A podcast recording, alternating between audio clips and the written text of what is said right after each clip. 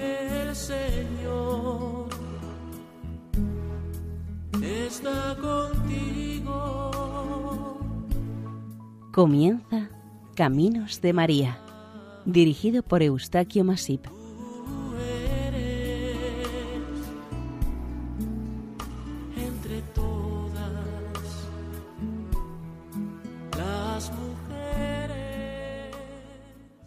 Bienvenidos a Caminos de María, un programa realizado por el equipo de Radio María Nuestra Señora del Lledó de Castellón. Seguidamente les ofrecemos el capítulo dedicado a Nuestra Señora de la Liberación o Virgen Negra de París. Cuando sientas miedo, aquí estoy yo. Cuando tengas penas, aquí estoy yo. Si se nubla el cielo en tu corazón. El ser humano, desde sus creencias, su inteligencia y sus necesidades vitales, suele sentir en lo más íntimo de su ser el creer y querer ser libre, el no depender de nadie y aceptar su destino en la vida él mismo. Pero la libertad tiene una serie de complejas exigencias y unos límites externos a su voluntad. La primera y fundamental exigencia con la que se enfrenta es el respeto a sus congéneres, a sus semejantes. Ha de entender y admitir que ninguno de sus derechos ni puede ni debe perjudicar nunca a los derechos de los demás. Como ser social que es, la libertad le exige y obliga a unos cumplimientos, deberes y valores, más el fundamental respeto. El límite se lo pone la sociedad en la que convive. Por eso existen la ética, la moral o la fuerza. Para liberarse de todos estos principios, exigencias, contrariedades y normas, el individuo se revela y en su fuero interno se despierta un doloroso sentimiento de ser dominado y no respetado. Despierta en su interior la necesidad de liberarse de todo aquello que es incapaz de controlar o que le hace sentirse controlado, pero sin olvidar que su libertad tiene un límite, el respeto. En la historia del cristianismo, el culto a la Virgen María se desarrolló a partir del concilio de Nicea en el año 325. Unos cien años más tarde, en el 431, se celebró el concilio de Éfeso, en el que Nuestra Señora fue reconocida como Theotokos, es decir, se la reconoció como Madre de Dios. Este reconocimiento se dio en respuesta al patriarca de Constantinopla, Nestorio, quien presentó y defendió una tesis en la que afirmaba la separación de la doble naturaleza de Jesucristo, la divina y la humana, causando estas propuestas una división notoria en la Iglesia. Posteriormente, en el concilio de Éfeso, se declaró la maternidad de la Virgen María como Madre de Dios. A partir de este concilio, el culto mariano inició un gran ascenso entre los creyentes. En cierta forma, se presentaban a los fieles tres elementos básicos que lo justificaban y reforzaban la veneración, la invocación y la imitación desde la palabra de Cristo como la verdadera verdad. La aparición de una advocación mariana con el título de la liberación no era de extrañar que surgiera ante la cantidad de injusticias y vejaciones a las que tuvo y tiene que enfrentarse el ser humano. Desde la fe de la relación con Dios, a través de la doctrina de Cristo y de la intercesión de la bienaventurada Virgen María, Madre de Dios, se dieron las debidas condiciones para el nuevo despertar que supone el mensaje de Cristo cuando dijo estas palabras a los creyentes y seguidores. Y la verdad os hará libres. Juan 8, 30-36. Aunque el origen de esta advocación mariana es incierto, la tradición de las gracias y favores otorgados por Nuestra Señora a numerosos lugares y personas del mundo, desde los primeros tiempos del cristianismo, podría decirse que siempre estuvo presente entre los fieles que la buscaban y necesitaban en muchos aspectos, y liberarse era fundamental. Dentro de esta nueva historia de las advocaciones marianas, el dato más antiguo que se tiene en Europa de esta sucedió en Madrid, probablemente poco después de los conocidos grandes descubrimientos que se iniciaron a finales del siglo XV. La frecuencia de las guerras en nuestro país causaban en general enormes daños en las familias, en las viviendas, en los campos de cultivo y en las escasas propiedades de la gente. Hubo personas que, ante todas estas desgraciadas circunstancias, prefirieron unirse a las expediciones con destino al Nuevo Mundo y no quedarse en la España de las guerras civiles o los enfrentamientos contra otros países europeos. Habría que añadirse además las epidemias y la crudeza de la naturaleza en el siglo XVIII con fuertes bajadas de las temperaturas y la temida peste.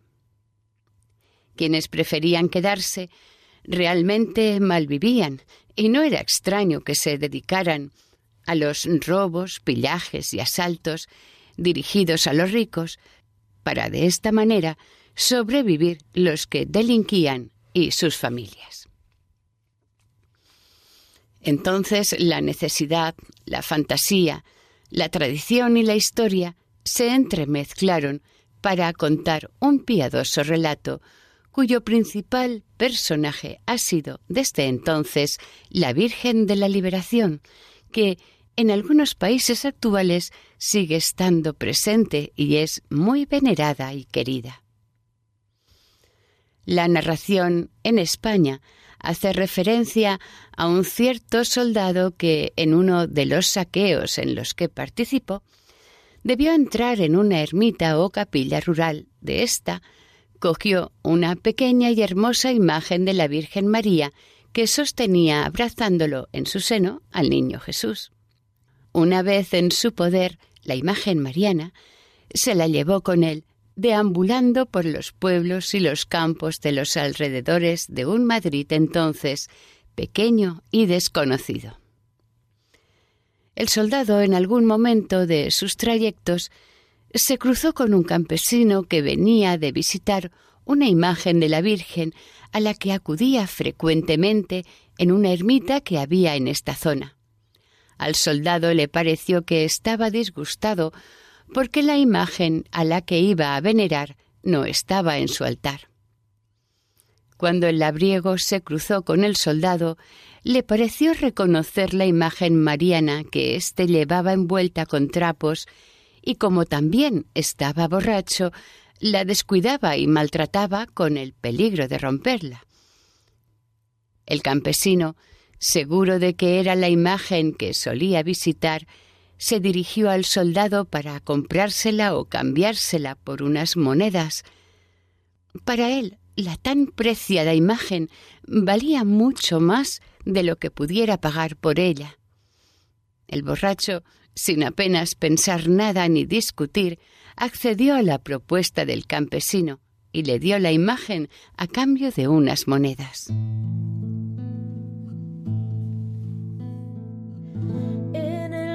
Del Padre, en el nombre del Hijo y del Santo Espíritu, estamos aquí. El labriego, a la vez contento y agradecido, se encaminó hacia su casa con la imagen de la Virgen, con la buena intención de entronizarla y consagrarla en su humilde casa de campo. Al entrar en la casa se encontró con que su esposa se encontraba muy mal, estaba a punto de dar a luz.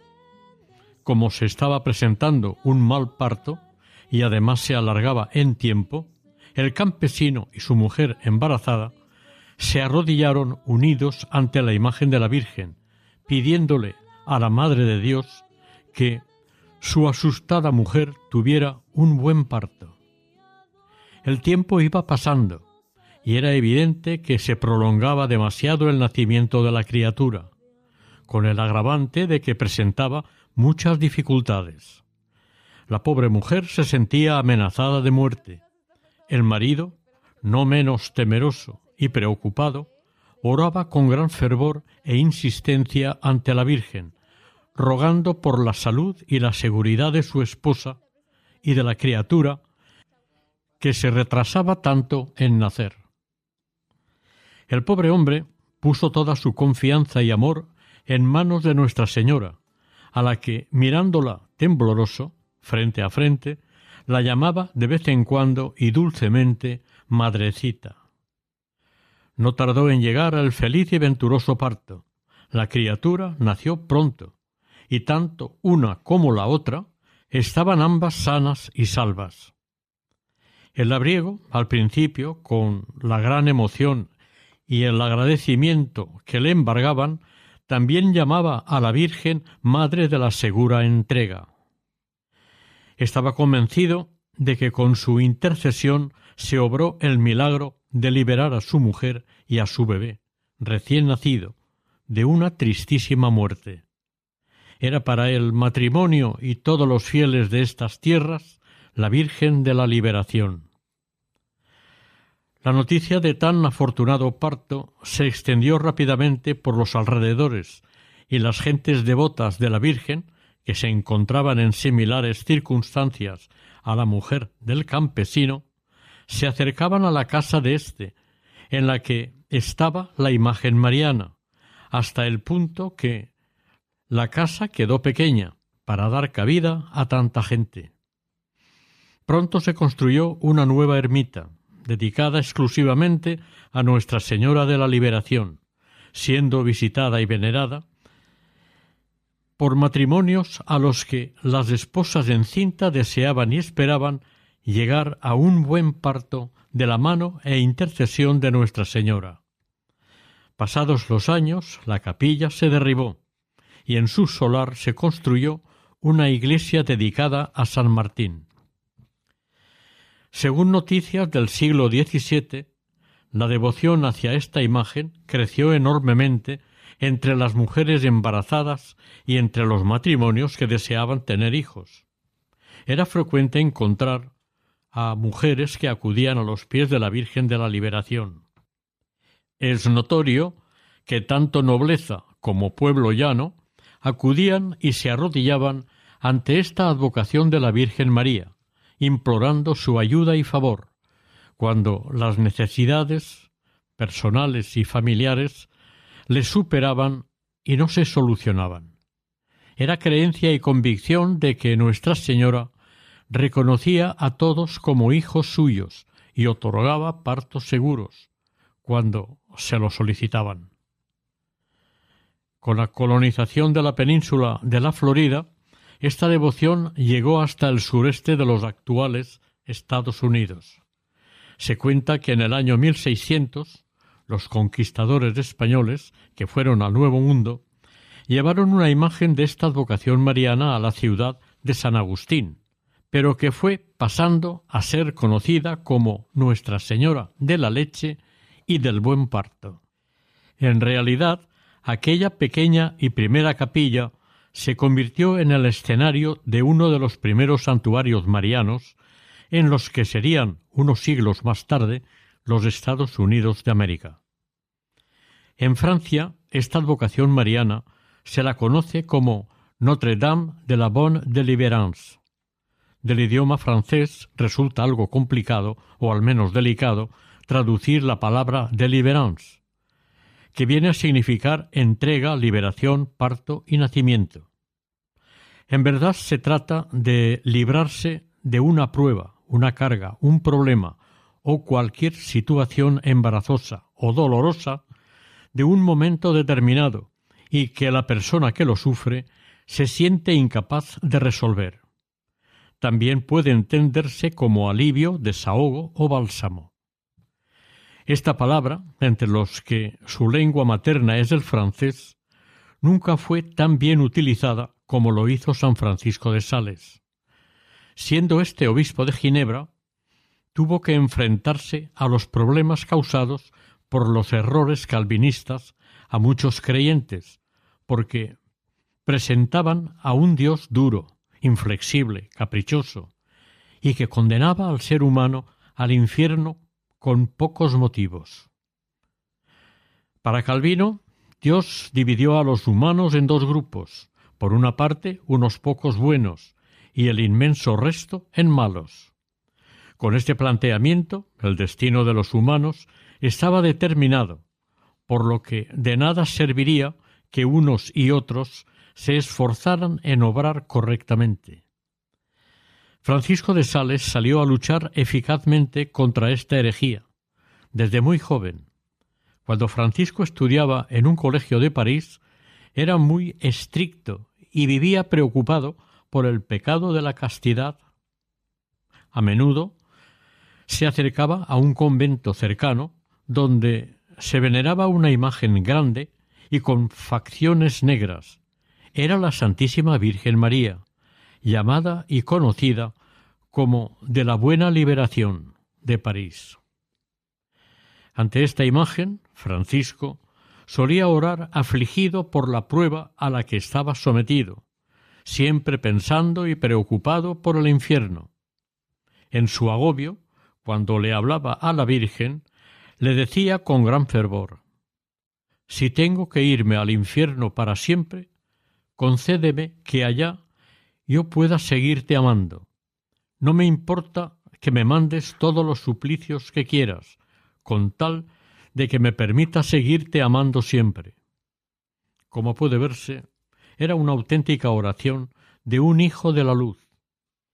Él no se rebelaba nunca contra Dios y buscaba siempre su mayor gloria.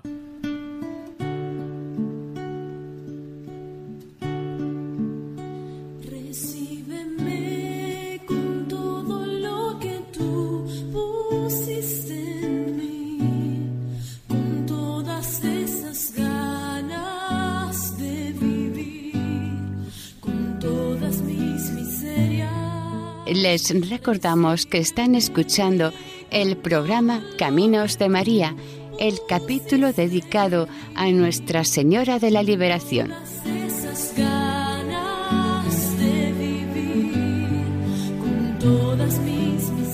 Pasaba el tiempo y Francisco seguía angustiado, por lo que un día volvió a rezar ante la imagen de la Virgen de la Buena Liberación, con todo su fervor y esperanza. Cuando estuvo ante ella, renovó el voto de castidad que ya había hecho con anterioridad. Además, le prometió rezar todos los días el Santo Rosario, pidiendo ser liberado de sus angustias. Cuenta en sus memorias que, cuando recitó la conocida oración a Nuestra Señora, Acordaos, oh piadosísima Virgen María, dijo que la durísima prueba terminó. Al mismo tiempo, sintió que una costra de lepra se desprendía de él. Había sido liberado de la tentación por la mediación de Nuestra Señora de la Buena Liberación. Esta imagen de la Virgen María de la Liberación es una talla en piedra del siglo XIV, que fue tallada, pintada de negro y decorada al estilo y gusto de aquel siglo. Esta talla en piedra representa a la Virgen María con el Niño Jesús sobre el brazo izquierdo. Es conocida en París por los dos títulos que se han dado de esta al principio de este relato. La Virgen está coronada y el velo que cubre su cabeza se desliza por sus hombros. La túnica sonrosada está cubierta con un amplio manto azulado en su exterior y blanco en su interior. Está decorado con flores doradas. El manto queda recogido en el brazo izquierdo por debajo del niño, que está sentado sobre el antebrazo. La Virgen, en su mano derecha, lleva un cetro con la flor de lis, símbolo de su realeza. Esta imagen mariana, de un metro y medio de alta, en otros tiempos pasados, fue muy venerada en una capilla lateral de la célebre iglesia colegiata de Saint-Étienne de Grès, en la calle Saint-Jacques, frente a los dominicos y jacobinos, muy cerca de la Universidad de la Sorbona. Probablemente fue fundada por Saint-Denis, el primer obispo que tuvo la ciudad de París. Desgraciadamente, se halla en la triste lista de unas 145 iglesias que fueron destruidas en París durante la Gran Revolución entre los siglos XVIII y XIX justo donde se encuentra hoy en día la biblioteca de la Facultad de Derecho. La capilla y el campanario de Notre-Dame de Bon de Liverance o Nuestra Señora de la Libertad, para más comodidad y comprensión, se remontan al siglo XI y se cree que la imagen actual que conocemos reemplazó a otra mucho más antigua. El culto a Nuestra Señora de la Liberación tuvo el momento de mayor auge en tiempos de las luchas de religión en el siglo XVI. En aquellos años, en Francia, esta advocación era comúnmente invocada en la lucha contra los hugotones y todas las herejías que iban apareciendo en este siglo. Bajo la autoridad del cardenal Jean Dubellay, el domingo 20 de abril de 1533, permitió que se fundara la Cofradía de la Caridad de Nuestra Señora de la Liberación, que muy pronto sería declarada Cofradía Real.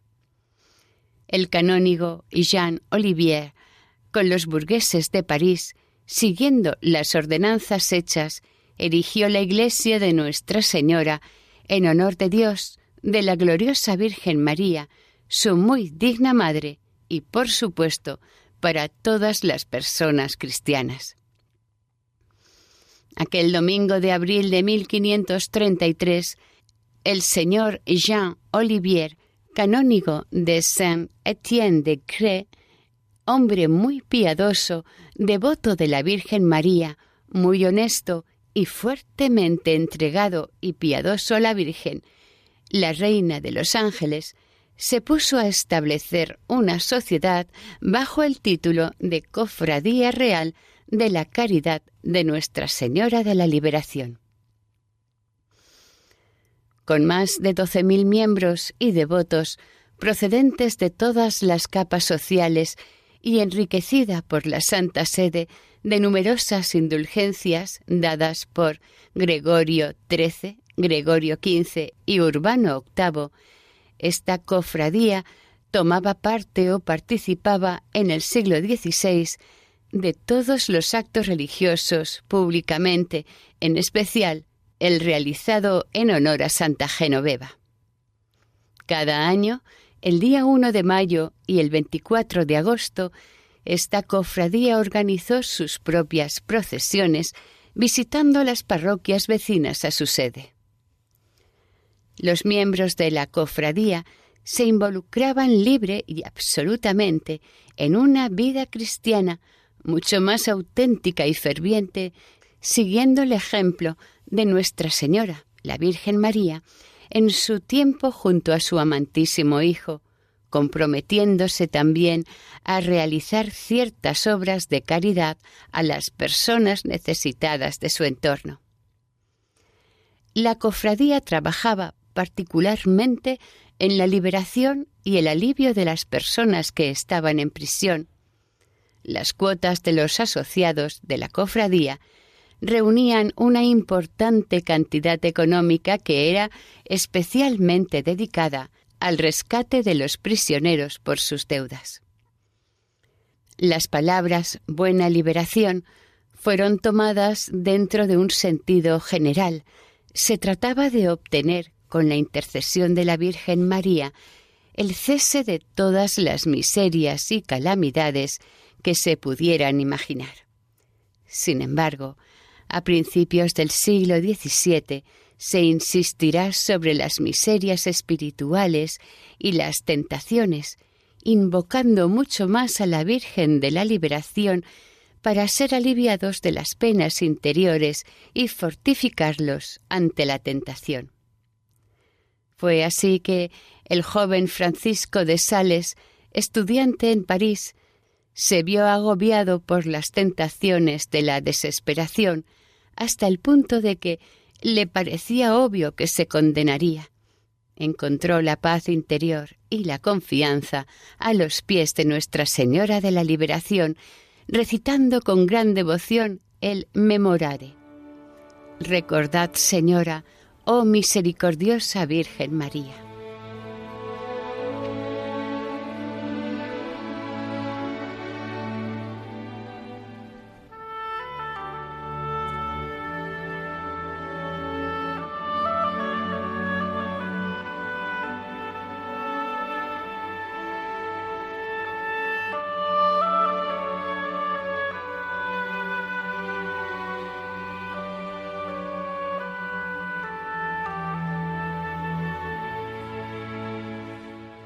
Los grandes personajes espirituales de la primera mitad del siglo XVII acudían a orar y venerar, a menudo, esta imagen mariana. Por ejemplo, el fundador de la congregación de San Sulpicio, el señor Oyer, San Vicente de Paul, que la llamó la Virgen de las Almas en Pena, Claude François Poulard de Place, fundador de la congregación del Santo Espíritu, el rey Luis XIII y la reina Ana de Austria se inscribieron en la congregación el 4 de mayo de 1622 con el rango de miembros de la Cofradía Real de la Caridad de Notre-Dame de la Bonne Deliverance. A los reyes les siguió Gastón d'Orléans, hermano de Luis XIII, luego Luis XIV y su hermano Felipe de Orleans. De su esposa, la reina María Teresa, el príncipe y la princesa de Condé, el príncipe y la princesa de Conti, etc. Más tarde, debido a las disputas que había entre los canónigos y los maestres de la cofradía, se llegó al punto en que el Parlamento, sin oposición alguna, suprimió la procesión y la cofradía el 7 de febrero de 1737 sus enemigos habían conseguido su principal objetivo. Sin embargo, los fieles devotos continuaron con su devoción y unos años después, en 1774, restauraron la hermandad. El 16 de mayo de 1792, la imagen de Nuestra Señora de la Liberación fue puesta en venta junto con el mobiliario y los objetos de culto de la iglesia de Saint-Étienne des Grès, que fue condenada a su demolición. Afortunadamente, la imagen de Nuestra Señora es comprada por unas 200 libras por la condesa de Carignan-Saint-Maurice, que la guardó en su domicilio de la calle de Nuestra Señora de los Campos, donde los padres refractarios celebraban los santos misterios en secreto. Durante el momento del gran terror revolucionario, la condesa es denunciada y encerrada en la prisión. Iba a repetirse la situación de dos siglos antes. Ella, la condesa, se encuentra encerrada junto a las religiosas de Santo Tomás de Villanueva, detenidas estas con su superiora general, Madame Walsh de Valois. La piadosa condesa les habló a las hermanas de Nuestra Señora de la Liberación y todas juntas la invocaron con gran fervor y no menos fe. Juntas empezaron una novena a la Virgen y la valerosa condesa arriesgó su vida, otra vez, dirigiéndose a los revolucionarios del distrito, donde defendió con toda su fuerza y determinación a estas religiosas dedicadas a la atención de los enfermos. Sorprendió, en cierta manera, que los carteles anunciando la venta del convento ya habían sido pegados en la pared del edificio, pero el día de la subasta fueron arrancados y nadie se presentó a adquirirlo. Por esta misma capilla de las monjas de Santo Tomás de Villanueva pasaron a orar ante la Virgen de la Liberación varios santos, entre ellos San Juan Bosco, en 1883. En su visita celebró la Santa Misa en el altar de la Virgen. La capilla estaba repleta de personas, por lo que muchas de ellas tuvieron que asistir a la misa desde el patio o en la calle. Otra santa mujer que vino a orar ante esta imagen mariana fue Santa Magdalena Sofía Barat, quien oró mucho ante ella por la elaboración de las constituciones de la congregación que fundó. No debe pensarse que la Virgen María atiende únicamente a los santos, porque, por la experiencia que se tiene, pone su mejor atención sobre aquellas personas que, estando en peligro de pecar y que se encuentran sin esperanza, le piden su auxilio y protección. Se conoce el caso de un sacerdote del siglo XVIII, el padre Claude Bernard, que se distinguía por llevar una vida excesivamente mundana y poco adecuada con la misión que eligió de servicio a la Iglesia. En París se declaró en este siglo, citado anteriormente, la peste. Pero una señora amiga de él le advirtió del peligro que podía correr si se contagiara de esta enfermedad y le sugirió al padre Claude que fuera a pasar unos días a su casa. A pesar de que el sacerdote sabía que podía caer en cualquier tentación, aceptó su ofrecimiento porque no tuvo la suficiente fuerza y valor de rechazar el ofrecimiento de la mujer. Cuando el padre Bernard vio en el abismo que se metía, corrió a refugiarse y pedir ayuda donde estaba la imagen de la Virgen de la Liberación. Después de haber estado rezando intensamente, el sacerdote se enteró de que la señora amiga había decidido cambiar de idea. Esta inesperada decisión de la mujer le hizo sentir en lo más profundo de su ser cuánto cuidaba de él la Madre de Dios. Esta nueva situación al sacerdote le hizo cambiar rotundamente. A partir de entonces se volvió virtuoso. Este ejemplo nos da a entender que la Virgen María nos libra de nuestras miserias, nos saca de nuestros problemas, nos dirige por el camino de la salvación y nos aparta, defiende y nos da las fuerzas suficientes para salir indemnes y vencedores de las tentaciones. Aquí estoy, oh Madre mía, elevando esta oración hecha canción. Aquí estoy, me ofrezco toda a ti, consagrando en este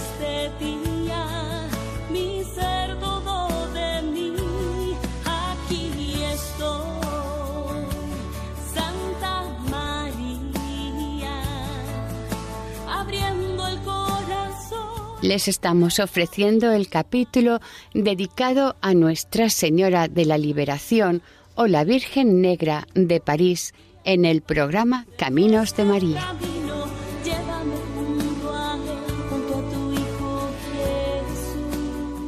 La caída del poder del violento Robespierre motivará la liberación de las monjas de la prisión. Era el 4 de octubre de 1794. La liberación del peligro que representaba el pasar por la guillotina había desaparecido y entendieron que este milagro había sido la respuesta de la Virgen a sus ruegos, ayunos, mortificaciones y deseos. Por este gran favor recibido, la condesa hizo entonces un valiosísimo regalo a las hermanas de Santo Tomás de Villanueva. Les donó una preciosa imagen de la Virgen de la Liberación. Unos años más tarde, el 1 de julio de 1806, esta imagen de Nuestra Señora es nuevamente puesta a la veneración de los fieles y devotos en el Oratorio de las Hermanas situado en el número 24 de la calle de Sèvres. De nuevo, ya con el culto restablecido, se le devolvieron las antiguas indulgencias, siendo confirmadas estas por su santidad el Papa Pío VII.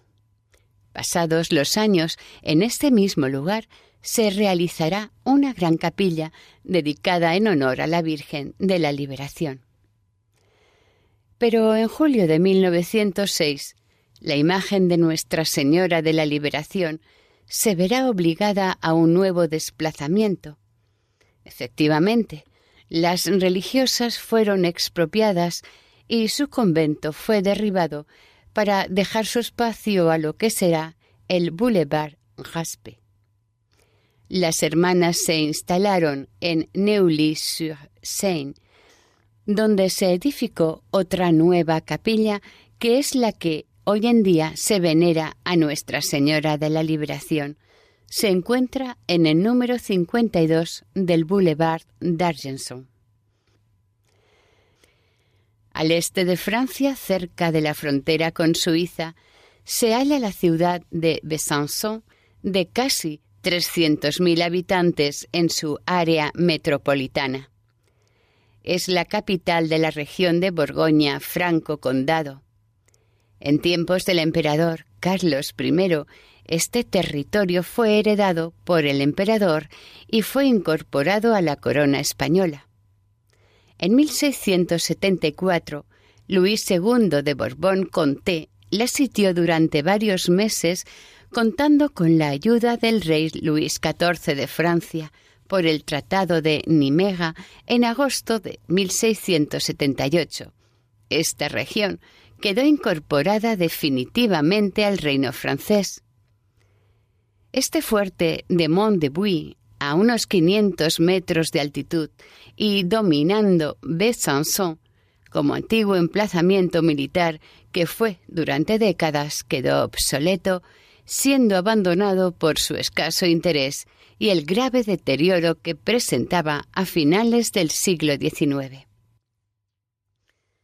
Finalizada la Segunda Guerra Mundial, el arzobispo Monseñor Maurice Louis Dubourg se prometió a sí mismo que, si la ciudad no quedaba devastada por los alemanes durante la guerra, en el lugar del Fort de Buy, la cripta de este lugar sería coronada con una imagen de la Virgen María. El 16 de junio de 1944, Monseñor Dubourg, en su oración ante la Virgen, le dijo, Nuestra Señora de los Santuarios del Franco Condado, se lo ruego, salve nuestra ciudad. Prometo erigirle una imagen monumental en la colina de Notre-Dame de Buy, si somos protegidos y si nuestra ciudad escapa a la destrucción. Como la ciudad se salvó de ser destruida en su mayor parte y liberada el día 8 de septiembre de 1944, fiesta de la Natividad de Nuestra Señora, esta fue consagrada a Nuestra Señora con grandes fiestas, aunque dedicadas preferentemente a los soldados que murieron en esta zona durante la citada guerra. Se calcula que murieron unos 5.500 diocesanos, tanto civiles como soldados, y que pertenecían a varias religiones diferentes. Desde aquel momento, este lugar se convirtió en sitio de peregrinación. En unas placas conmemorativas que recubren el interior del templo constan los nombres de los fallecidos. El primer proyecto de Monseñor Dubourg comprendía la construcción de dos edificios residenciales, una cripta anexa y una imagen de la Virgen de casi 30 metros de altura. Este proyecto fue abandonado por falta de recursos económicos. Vista la situación, se limitó el proyecto a la cripta coronada por una imagen de la Virgen de siete metros de altura. Monseñor bendijo la primera piedra en 1945 y el trabajo se hizo durante cuatro años utilizando algunas piedras de otras construcciones religiosas anteriores. A principios de 1949 se incorporó a la iglesia la imagen de la Virgen con el niño en sus brazos, una obra de Henry Paul Ray, y luego se pusieron las placas conmemorativas en homenaje a las víctimas de la diócesis. Por fin, el santuario mariano se inauguró el 8 de septiembre de 1949. A tan emotivo y solemne acto asistieron más de cincuenta mil fieles devotos arropados por Monseñor Dubourg y el resto del clero de la ciudad de Besançon. El 31 de enero de 1954 falleció el iniciador de este proyecto, Monseñor Dubourg, siendo enterrado en el corazón de esta iglesia. Cerca de Besançon, en Tis, eh, se dieron unas circunstancias similares. Sus 400 habitantes, el 15 de agosto de 1944, poco antes de la liberación, al verse perdidos ante la invasión de los enemigos, el padre André Loyer ofició los oportunos actos religiosos para librar a sus pobladores ante la imagen de Nuestra Señora de Beaupré. Una vez salvados y liberados, los fieles le pidieron al padre Loyer el deseo de entronizar en la parroquia de Tis una imagen de la Virgen de la Liberación. Esta petición popular fue admitida por el párroco y dos años más tarde, con la colaboración de 72 familias de Tis, recogieron las aportaciones voluntarias del resto de los habitantes del pueblo para adquirir una imagen de la Virgen de la Liberación. El 12 de mayo de 1946, sobre una colina en la parte posterior de la iglesia, se inauguró y bendijo la imagen mariana de tamaño natural. Fue una obra de la Unión Internacional Artística realizada en las fundiciones bocolares. Quiero ser pequeña como tú, María como tú, pequeña esclava del Señor para decir sí siempre a mi Señor quiero orar como tú, María como tú, orar con el corazón para estar siempre en la presencia de mi Señor. Ave María, Madre de Dios, Madre de... En lugar de Bui, admitió una comunidad de frailes menores franciscanos desde 1946, quienes organizan procesiones, reuniones y oraciones comunitarias en Notre-Dame de Buy y en Notre-Dame de la Liberación. Ciertamente en este lugar se celebran muchas tertulias, charlas y debates, religiosos o profanos, para rendir homenaje a las víctimas de la guerra es también un lugar de encuentro de excursionistas y de paseos dominicales de las familias. La arquidiócesis de Besançon emitió varias medallas con la imagen de la Virgen de la Liberación y el 6 de septiembre de 2009 organizó un encuentro o concentración ante el monumento interreligioso para conmemorar los 60 años de la inauguración de la iglesia.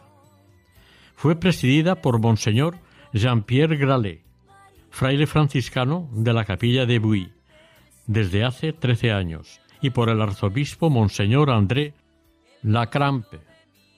Todo ello con la presencia de representantes de las principales religiones de la ciudad. Se invitó a los familiares cuyos nombres están grabados en las placas conmemorativas. Fue un evento para recordar y agradecer a la Virgen María en su protección de la ciudad y el compromiso adquirido por los presentes de una paz duradera. En 2010, Notre Dame de la Liberación se encontraba en una situación preocupante. El edificio exigía una rehabilitación casi completa. Ante los costes elevados que suponen estas obras, se creó la Asociación de Amigos del Monumento a la Liberación, bajo la supervisión del historiador local Joseph Pinard. El éxito de la recaudación permitió que en dos años se restaurase este patrimonio religioso. La iglesia es sencilla, tiene poca mampostería. Los muros son simples, bajos y construidos con piedra seca. En las inmediaciones pueden verse restos interesantes como una cruz, un camino cubierto sobre una zanja o un polvorín a mitad de la caverna. Recuérdese que fue inicialmente un lugar al servicio del ejército. La iglesia de Nuestra Señora de la Liberación a veces es llamada Nuestra Señora de Buy, pero no deben confundirse con la capilla de Nuestra Señora de Buy, situada en el centro del pueblo. Esta es de estilo neorrománico, con cripta. Es iglesia compuesta por una gran sala y tres pequeñas salas contiguas cerradas al público. El edificio no tiene forma de cruz latina, sin embargo, tiene un ábside al sur y grandes bóvedas a los lados. El conjunto de esculturas consta de dos obras. Por una parte, la figura yacente de Monseñor Dubourg, el arzobispo de Besançon. Por otra parte, la imagen de la Virgen de la Liberación, tallada en piedra blanca de Lorena, sobre un pedestal a la entrada de la iglesia. Fue esculpida por Henri Paul Rey y mide cinco metros de alta. La imagen de la Virgen queda mirando a la ciudad de Besançon. En el interior de esta iglesia existen dos pinturas importantes. Una representa a la Virgen María con el niño en sus brazos. Ella le besa la mejilla al hijo, recordando a la Virgen de Vladimir. La otra pintura es un Cristo crucificado. En realidad es una reproducción de la cruz de San Damián, como marcó San Francisco de Asís. Las dos obras están expuestas en los dos pilares contiguos al altar en el centro de la cripta. Como en 2011 se observó que el estado de la cripta parecía estar bastante deteriorada y su estado era preocupante, se acometió una reforma y rehabilitación total de la misma, devolviéndole su anterior esplendor. La capilla de Buy se construyó muy rápidamente durante la guerra, comprendida entre los años 1870 y 1871. Aunque la iglesia es una de las menores de la ciudad, se sabe que es la más reconocida por los fieles y devotos de estas zonas del este de Francia. Muchos visitantes, de los que acuden a Besançon, atraídos por sentimiento o un deber de memoria, suelen acercarse a visitar esta iglesia, donde se celebran muchos actos religiosos por los caídos en el campo de batalla. Con todas estas historias y recuerdos, la capilla de Buy se ha ido considerando un lugar de espiritualidad. Al parecer, con anterioridad al siglo V, un ermitaño llamado Leonardo ya vivió en una cueva cercana, que actualmente es conocida con este nombre. En el siglo XIII se construyó una ermita y unos siglos más tarde se reconstruyó la que fue conocida como Capilla de Nuestra Señora de Buy. Por otra parte, el cristianismo llegó al Senegal en el siglo XIX, de la mano de un misionero francés, el padre Strus.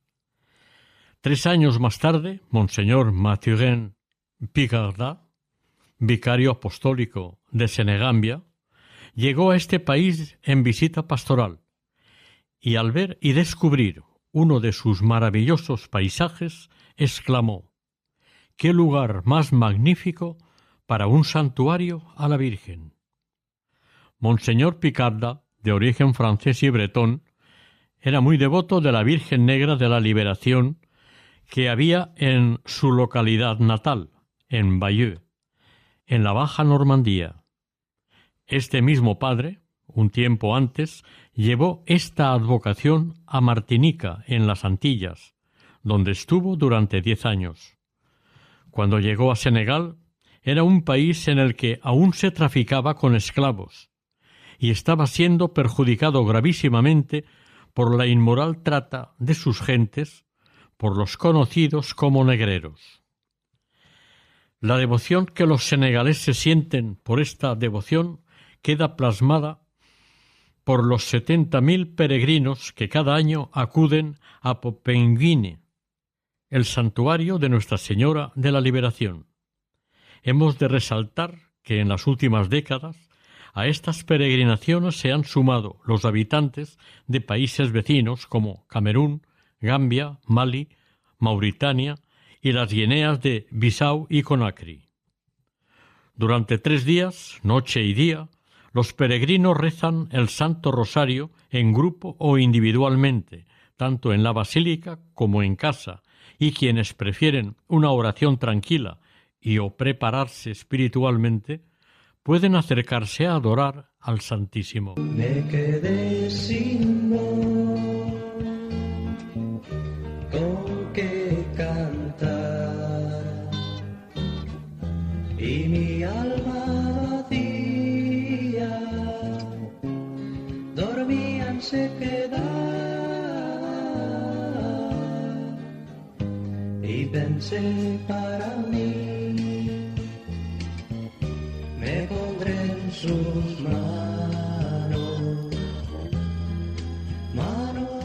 Oración. Virgen y Señora, Madre de la Liberación, ante ti presentamos nuestras ataduras y cadenas que nos someten al mal con demasiada frecuencia. Líbranos de ellas y permitidnos que, en plena libertad, obremos en concordancia a las enseñanzas y palabras de tu Hijo nuestro Señor Jesucristo. Así sea.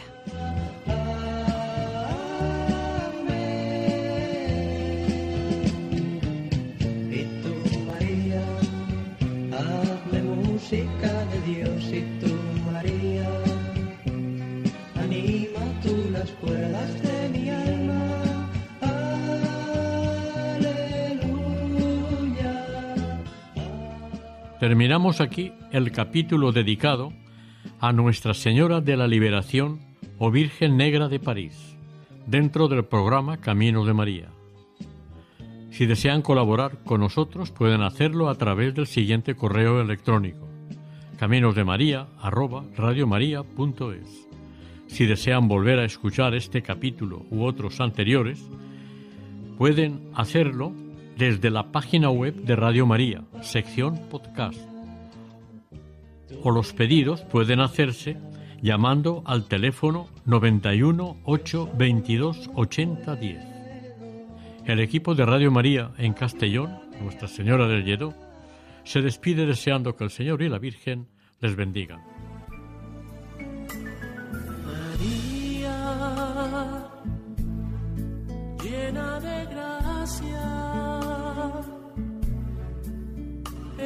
Señor está contigo. Han escuchado en Radio María Caminos de María, dirigido por Eustaquio Masip.